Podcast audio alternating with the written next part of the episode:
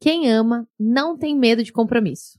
Essa talvez tenha sido uma das frases mais fortes que eu ouvi a respeito de casamento ou qualquer outra relação, seja de amizade, seja de negócios, seja em uma comunidade com a qual você se compromete. É exatamente essa. Quem ama não tem medo de compromisso.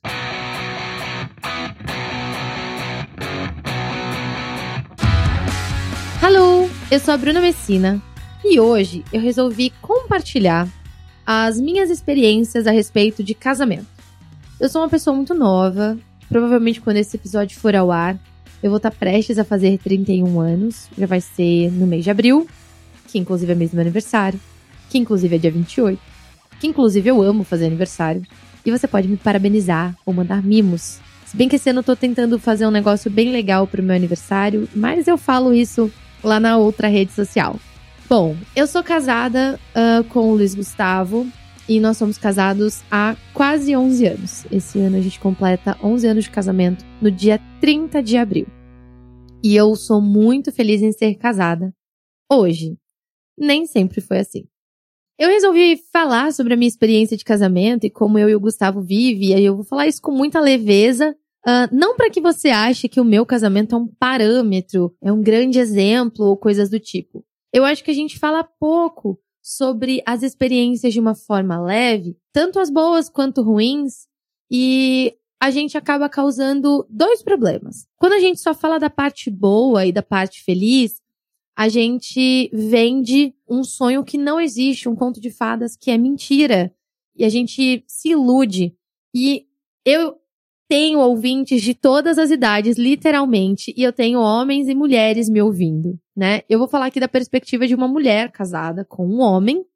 E você que é mais jovem que eu ou não e ainda não é casada, eu gostaria que você permanecesse aqui comigo. Você que já se casou, mas acabou se divorciando, eu também quero que você fique aqui. Se você terminou um relacionamento de muitos anos e tudo mais, eu gostaria que você ficasse aqui comigo também. E você que já é casada, você já é casado, se você puder continuar comigo, vamos aí trocar algumas experiências. Para você que tá com o coração partido ou se sente uma frigideira, né, uma panela que não tem tampa, é, eu quero muito é, que você continue aqui, porque não vai ser um áudio, um podcast sobre como tudo dá certo, enfim, e não vai ter uma receita de bolo para fazer dar certo. Mas em um outro momento, eu prometo que ainda dentro dessa temporada, a gente vai falar sobre divórcio. Mas hoje, a gente vai falar sobre casamento. Uma coisa interessante quando a gente se reuniu aqui como equipe para montar os temas dessa segunda temporada, uh, a gente quis diversificar bastante e esse era para ser um tema engraçado. E para mim é um tema engraçado falar sobre o meu casamento, é um tema muito divertido, embora tenha episódios muito trágicos. E eu não vou aqui testemunhar a respeito da minha vida e contar detalhes íntimos, nem nada disso. Eu vou mais falar de como foi a minha construção como pessoa a partir do momento que eu me casei. Tem uma coisa que eu e o Gustavo a gente concorda muito, a gente já teve essa conversa várias e várias e várias vezes, e vira e mexe essas conversas acontecem, que é a respeito de como a gente casou muito cedo. Eu casei, eu tinha acabado de fazer 20 anos. Eu tinha feito aniversário na quinta e casei no sábado. Então, eu era uma menina enquanto eu planejava o meu casamento. Eu tinha 19 anos quando eu decidi casar. É, na verdade, eu tinha 18 quando eu decidi casar. Não. Eu acho que eu sempre estive decidida em casar. a verdade é essa. Mas quando eu marquei a data, vamos dizer assim. Quando eu marquei a data do casamento, eu tinha 19 anos. E essa é a idade da minha irmã hoje. E eu olho para minha irmã e falo, pelo amor de Deus, não se case. Não porque o casamento é uma coisa ruim, mas sim porque exige uma maturidade é, para você lidar com a outra pessoa que eu, confesso, eu não tinha. O Gu tinha 21 anos, a gente só tem um ano e quatro meses de diferença. Então, ele era um cara de 21 anos e eu era uma mina de 20 anos.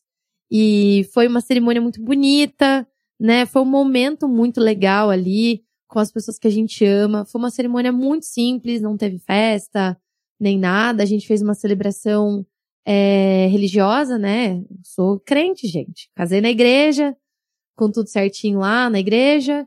E, enfim, eu percebo e olho para minha vida, quando eu e o Gu a gente conversa sobre esse assunto, que se a gente pudesse voltar no tempo e ter certeza que a gente iria se encontrar, a gente não teria começado a namorar aos 18 anos a gente não teria casado aos 20. Falando a minha idade, né? Eu teria feito tudo um pouco mais tarde. Não muito mais tarde, mas uns três anos mais tarde, pelo menos. Eu teria começado a namorar com ele lá pelos 21, pra gente casar aos 23, 24.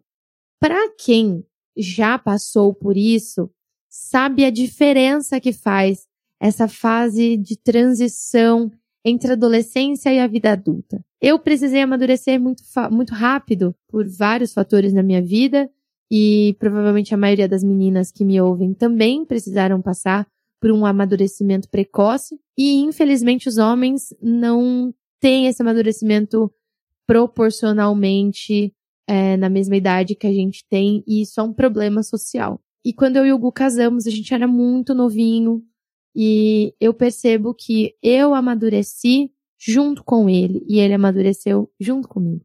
Não existe um momento da minha vida, assim, adulta, que o Gustavo não exista nela.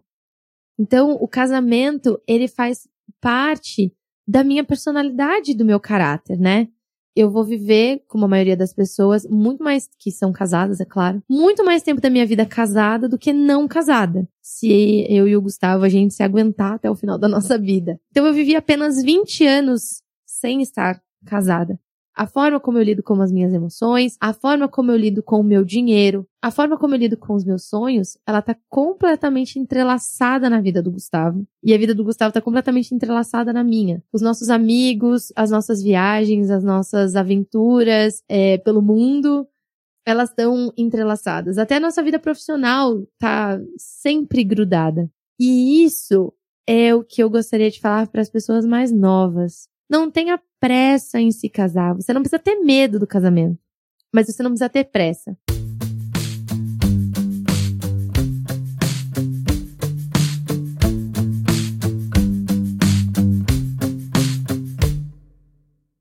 A gente sempre, a maioria de nós, né, tá sempre buscando a outra metade da laranja, quando na verdade nós já somos um somos. quando na verdade nós já somos uma laranja inteira né? Você já é uma laranja inteira. Você pode encontrar outra laranja, mas não outra metade. Ninguém que vai te completar, mas sim que vai complementar. São coisas diferentes. Então, para quem é mais jovem, não tenha pressa. Não tenha pressa, inclusive, nem de namorar. Quando eu e o Gustavo nós começamos a namorar, eu tava muito firme de que eu ia ficar dois anos solteira, de que eu ia sair do Brasil e de que eu ia trabalhar muito fora do Brasil e construir uma carreira, e aí sim eu ia pensar em homem de novo. É, eu digo isso porque eu tinha terminado um outro relacionamento que também foi muito precoce. O Gustavo já estava ali com suas armas, né? Já, a, assim, a, toda a estratégia de conquista já estava feita. Eu e o Gu, a gente se conhece há muitos anos e a nossa história de vida é bem engraçada.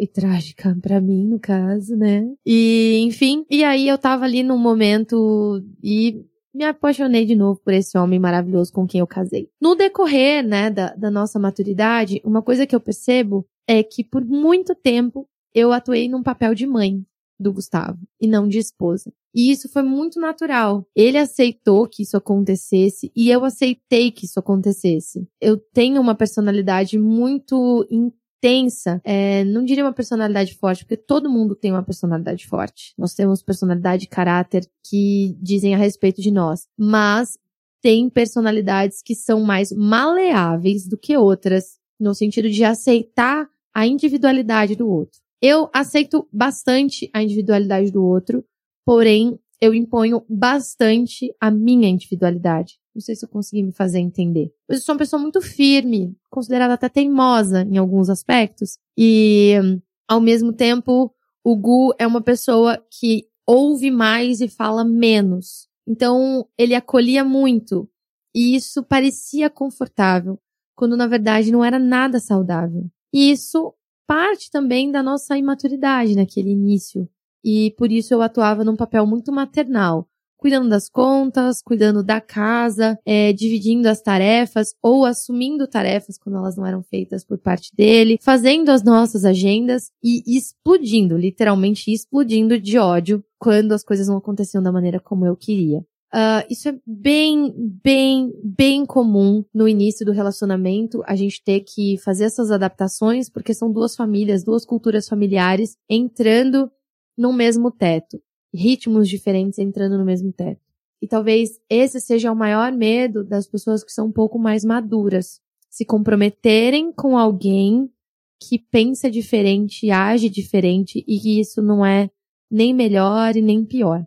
E aí agora eu falo para as pessoas que são mais velhas, e eu acho isso não é um julgamento nem nada, é a minha opinião. Quem eu amo e me ama também, né, minhas amigas e amigos que agem de forma diferente, sabem a minha opinião. Eu acho muito estranho uh, essa nova cultura, não é tão nova assim, né? Mas a normalização do vamos morar juntos antes da gente se casar, por enfim, pra gente ver se dá certo depois a gente casa. E normalmente, uh, conheço muitos casais que, inclusive, fizeram isso antes de eu nascer e até hoje não formalizaram o seu compromisso porque tá tudo bem como tá. Eu talvez seja um pouco firme demais com essas relações de compromisso. Eu gosto de assumir compromissos, eu gosto da formalização dessas coisas e isso mostra o quanto eu amo aquela pessoa e o quanto eu estou disposta a assumir uma responsabilidade até civil, vamos dizer assim, né? É um contrato que eu faço com o outro. Claro que isso permeia a minha criação religiosa, né? Crente, casa e depois vai morar junto, né? E pessoas que não têm essa criação não têm essa obrigação.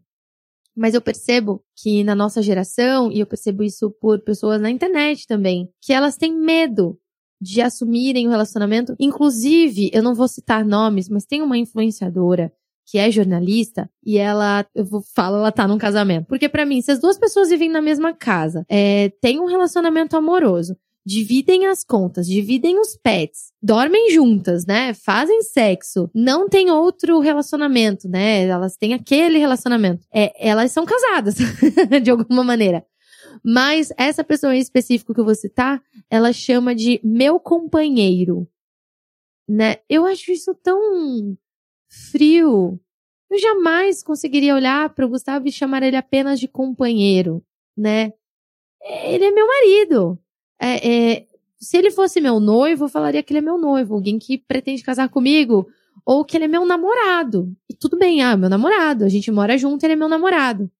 Só que essa pessoa X que eu tô falando, e é uma pessoa famosa, e ela fala muito isso, ela, ela fala muito isso, ah, o meu companheiro se ela não quis casar com ele, ou ele não quis casar, e eles de comum acordo não quiseram, né, estabelecer esse contrato, é, tudo bem, não tem problema, vocês são namorados e vocês moram juntos. Por que que a gente tem tanto medo, né, essa nossa sociedade tem tanto medo de assumir esse compromisso? Cara, assume logo, ou chama de namorado. E acabou. Eu acho que esse lance de meu companheiro denota um, uma coisa tão fugaz, é, nebulosa, um receio de se entregar para o outro.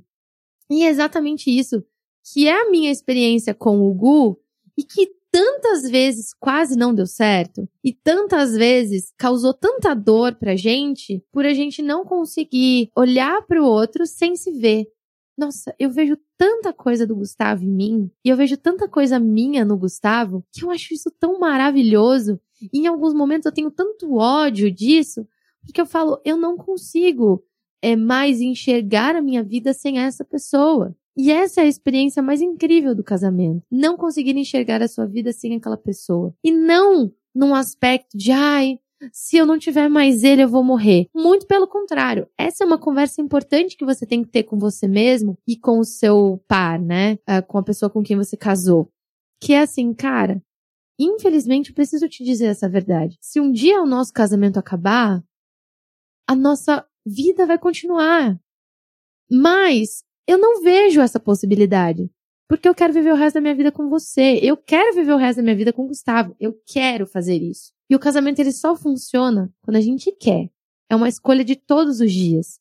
E não é porque eu assinei um papel ou porque eu tenho uma crença ou porque eu tenho medo de envergonhar minha família coisa do tipo. Não, é porque eu olho para aquele traste o meu adversário todos os dias, eu falo, eu quero viver com você. Eu quero dividir a minha vida com você. Eu quero sonhar a minha vida com você. O que eu percebo em relação a esse medo de assumir compromissos e quem ama não tem medo de assumir compromissos, é que a gente olha muito pro nosso umbiguinho e a gente quer viver uma vida isolada.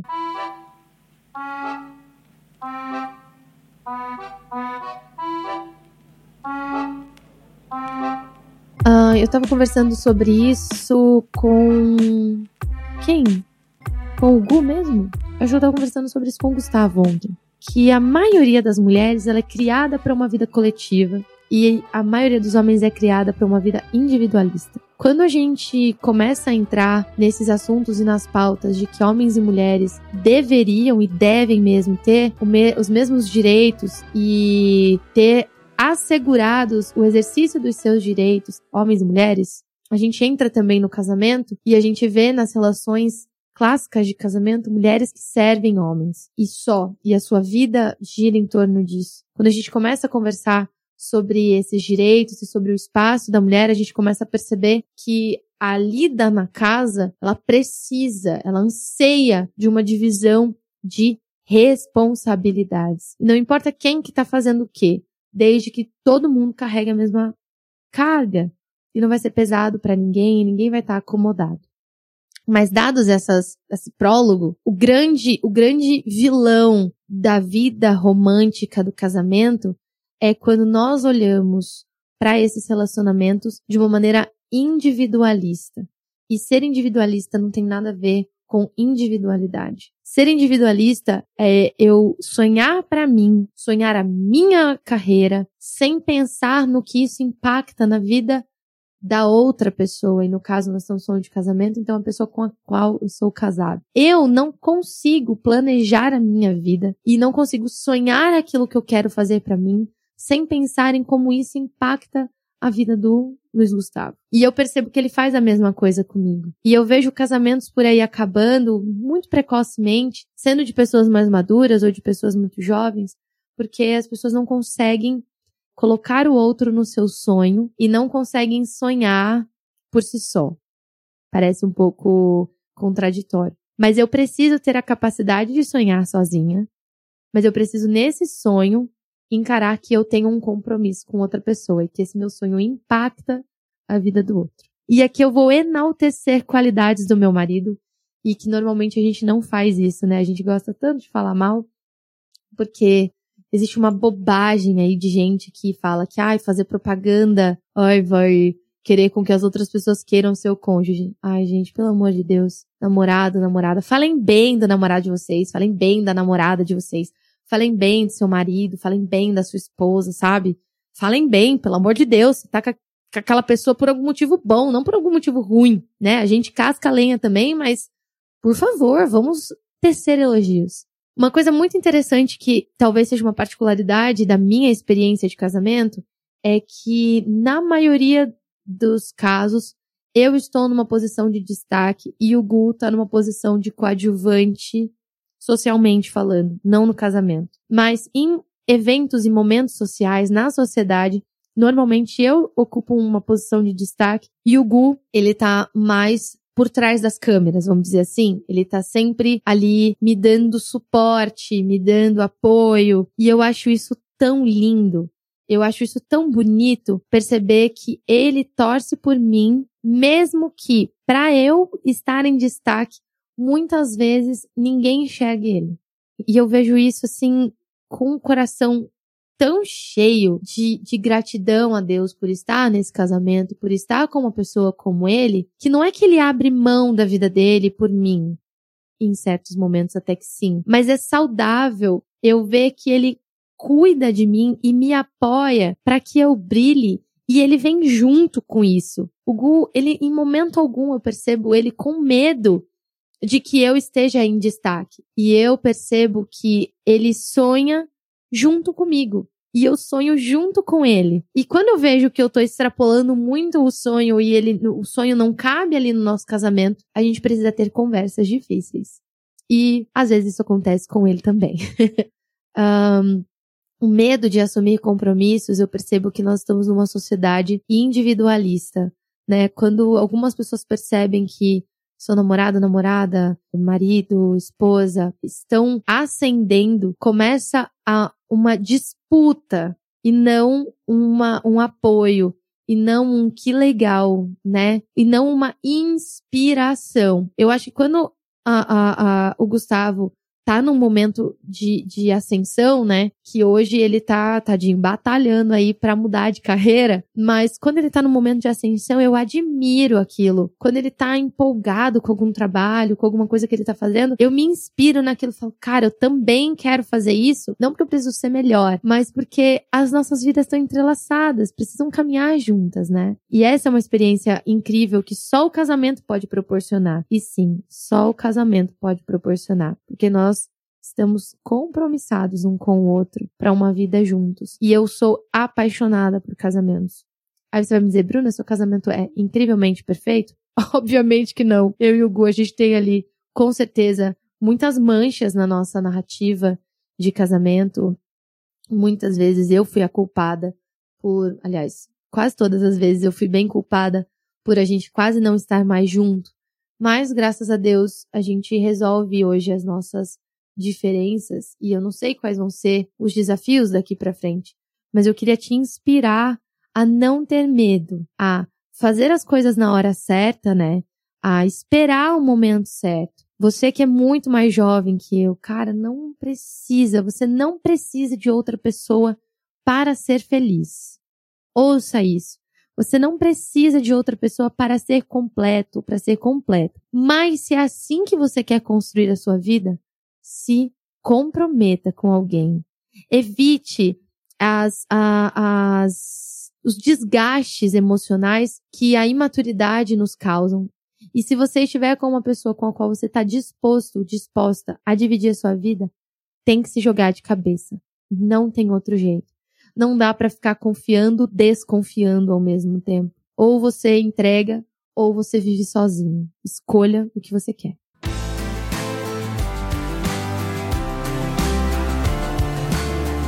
Esse foi um episódio que eu achei que seria um pouco mais divertido, para ser bem sincera, quando eu planejei ele. Porque a minha vida com o Gustavo é uma vida muito divertida. Mas talvez, quem sabe, um próximo dia eu trago ele aqui pra gente contar alguns perrengues que a gente já passou junto e dar alguma risada. Eu espero que esse seja um áudio inspirador, um podcast inspirador. Para você que talvez está passando um momento muito difícil no seu casamento, que você consiga ter uma conversa difícil mas uma conversa que vá em direção à reconciliação, ao cuidado, ao perdão.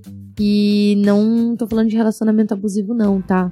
Se você tiver um relacionamento abusivo e você conseguir enxergar isso, homem ou mulher, é, você tem na gente também aqui um apoio para você poder conversar. Mas eu tô falando de coisa boa, né? Se é a pessoa que você ama, não tenha medo de assumir um compromisso com ela, não tenha medo de se entregar, de sonhar junto. Não dá. Não dá. Se tiver com medo, vai com medo mesmo. E para você que passou por um trauma muito grande no seu casamento e por acaso ele acabou, a gente vai conversar sobre isso em outro dia, tá bom?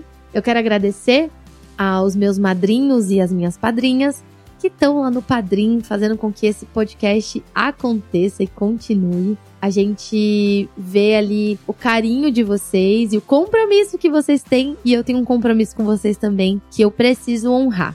Então, a gente está tentando produzir conteúdos de muita qualidade, com muito carinho, de temas que fazem parte do nosso dia a dia. Eu sou uma mulher, então coisas que fazem bastante parte do dia a dia das mulheres e como uma pessoa entrada e inaugurada aí no, nos INTA, né, há algum tempo também, coisas da nossa contemporaneidade. Então, muito obrigada pelo seu compromisso com a gente. O diretor, o produtor agradecem também. Eu vou ficando por aqui e eu vejo você no nosso próximo episódio. Um beijo e tchau!